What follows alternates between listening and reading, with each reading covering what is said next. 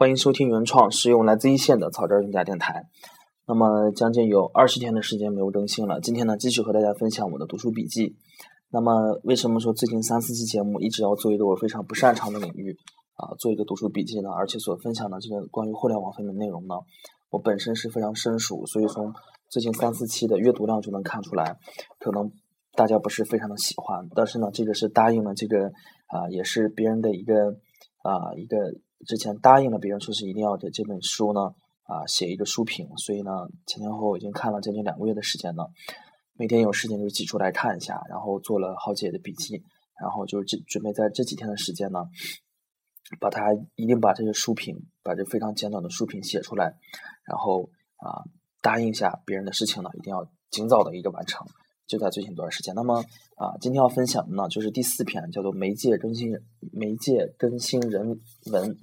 啊，时代的变化，互联网对接新世界这本书呢，啊，从一个呃，从我自己的角度讲呢，是一个非常专业的一本书。那么我看了两遍，然后感觉自己还是非常的生疏。那么今天分享的这个话题呢，是啊这本书的一个下篇。那么啊，它的第一个论点呢，叫做媒介更新思维方式。那么在第在本章呢，啊一开头呢，作者提出了一个名词，叫做数字土著。啊，是作者自己提出的一个啊一个名词，它指的就是说一九七九年以后出生的啊，叫做数字土著，就是说我们从出生以后呢，就完全生活在一个啊一个互联网的啊这么一个环境底下，对各种工具、对各种啊事物、对各各种互联网计算机的认识呢啊，应该是啊相对于其他作者说是啊数字移民、数字难民。那七九年以前的呢叫做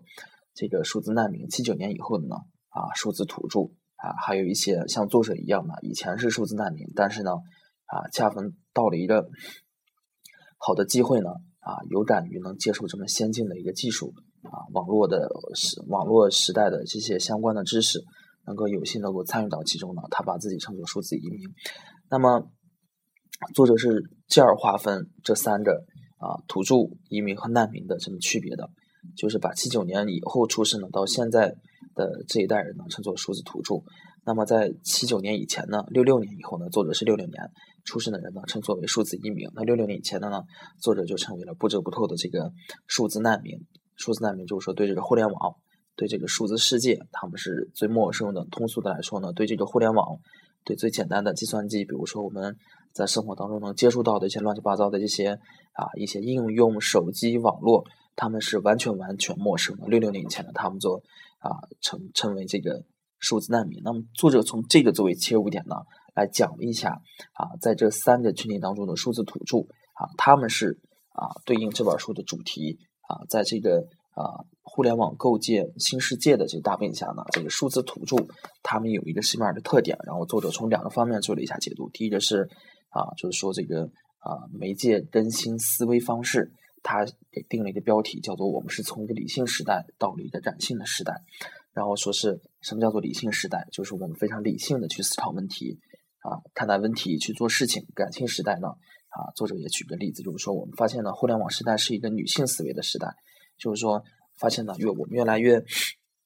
作者写到就是我们越来越啊，就是说像一个女性的思维一样，从我们接触到的啊这些各种各样的。呃，事物到这个互联网时代下，我们包括我们买东西，我们所看到的各种媒介广告展现的方式，都从一个男性的理性的思维呢，转到了一个女性的一个啊感性的思维时代。那么作者从两大方面开始讲，说这个为什么会出现这样的变化呢？第一个是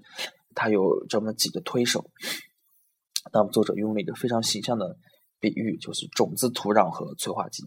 那么这个种子呢，就是说我们这个我们事物的一个展示的一个形象的展示技术呢，啊，来推来推动着我们从一个感性时代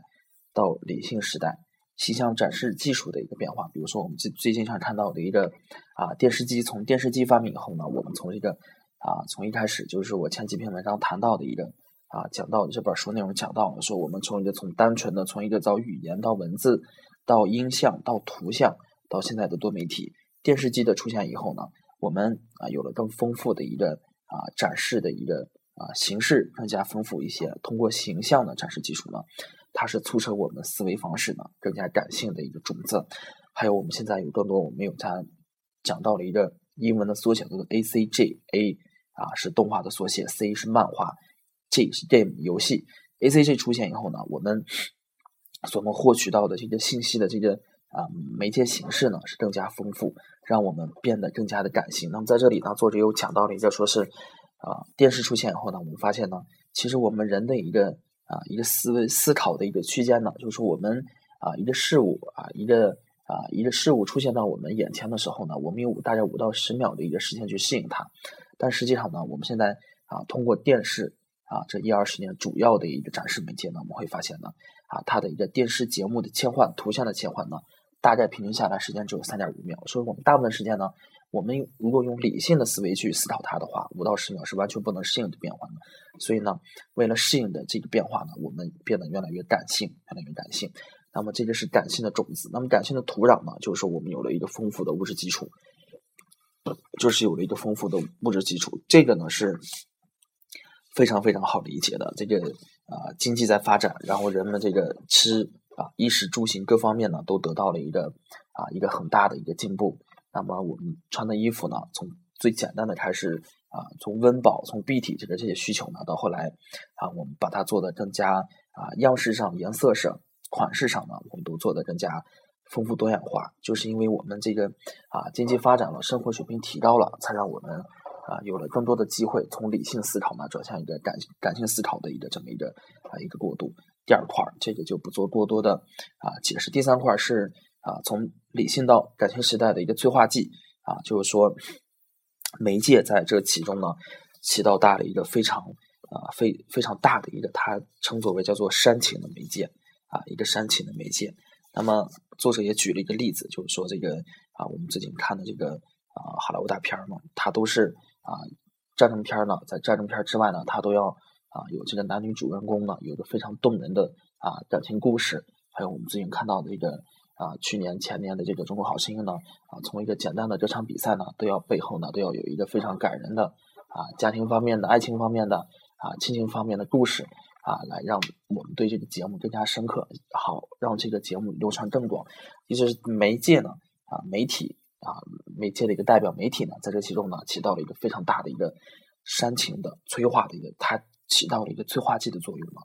更让我们从一个理性的时代呢，到了一个感性的时代，对吧？我们现在看节目呢，看的更多的不仅仅说是类似一些百家讲坛啊，不仅仅是我们是去学知识、去讲道理，更多的时候呢，我们比较喜欢看一些啊，能够啊煽动人感情的、能够催人泪下的节目，这个就是一个，这个就是。啊，文章第一大块就是说我们从理性时代到感性时代的一个推手。那么第二块呢，就是说这个我们讲那个说是媒介更新了思维方式以后呢，我们从一个理性的时代到了一个感性的时代啊，不能光这样说，它的表现在哪里呢？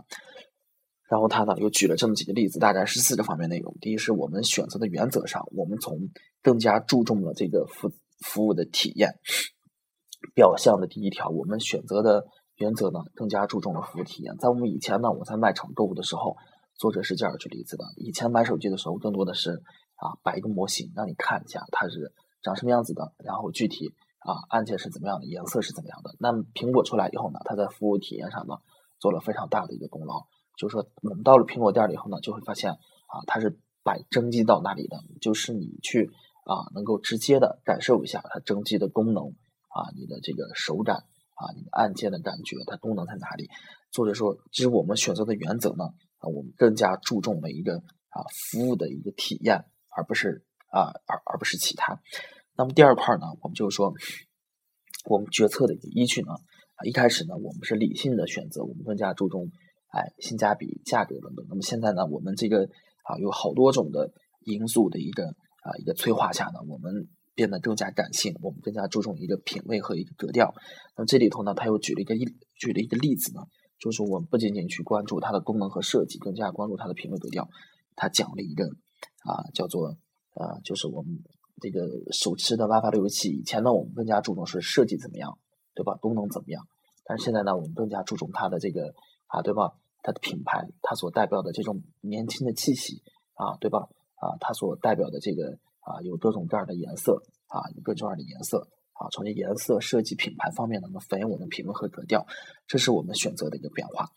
那么还有呢，另一个表象呢，就是直接表达情绪。我们在啊手机聊 QQ 的时候发现呢，我们啊会提供很多的表情包。以前用文字表达的时候呢，就是一个非常理性的一个沟通过程。但是现在呢，我们通过有很多的一个啊表情、电子表情啊魔法表情呢，我们通过表情来直接的去表达情绪啊，这就是我们说这个从这个理性时代到感性时代的一个非常大的一个表象。那么第四点呢，就是说我们一个啊非常强烈的一个社交需求。非常强烈的一个社交需求，那么这块呢，啊，其实一讲的话，大家都应该明白啊，这里头啊到底是什么意思。那么这个是啊有非常大的一个原因的，非常大的一个原因的。那么确实啊，网络时代呢，确实是满足了我们在啊这方面一个大的背景下呢，是我们经济在发展啊。作者讲到了，我们从这个村里头来到了小城镇。然后每天工作比较忙，时间上、精力上，人和人的现实生活当中关系越来越疏远，所以呢，在网络当中呢，就有比较强的这种社交需求，有强的比较社交需求。我们也能看到，现在最近啊，一个啊很多流行的这种社交软件，即时通讯方面的啊，从微信啊，再到这个啊熟人社交到陌生人社交，像这个陌陌，类似这些的一个啊，快速的。啊，一个发展，我们都能对作者的啊这个强烈的社交需求，就是我们从理性时代到感性时代变化啊，在这大的互联网背景底下啊，我们自己啊一个思维方式的一个变化，我们认为是啊对作者这个啊讲述一个最大的一个认同。那么这个呢，就是作者在本章所讲到的一个全部内容，媒介更新思维方式。那么这块呢？我认为是作者在这本啊时代变化、互联网斗界新世界当中呢，就是作者就是最重要的一章节。前两章呢，更多的是拿数据和拿一些啊大家其实都非常熟知的事实呢，来给大家做一个铺垫。那么从第九章和第十章开始呢，作者就把他一个核心的观点观点去。抛露出来，从媒介更新思维方式，再到后来媒介更新时间感，啊，再到后来啊媒介更新目标感、媒介更新空间感等等，都是跟我们生活和工作当中呢，作者确实是从一个啊非常有深度的啊一个非常有高度的这么一个角度呢啊来给大家做一个啊一个啊非常啊有意思的一个解读。那么今天这个节目呢就到这儿。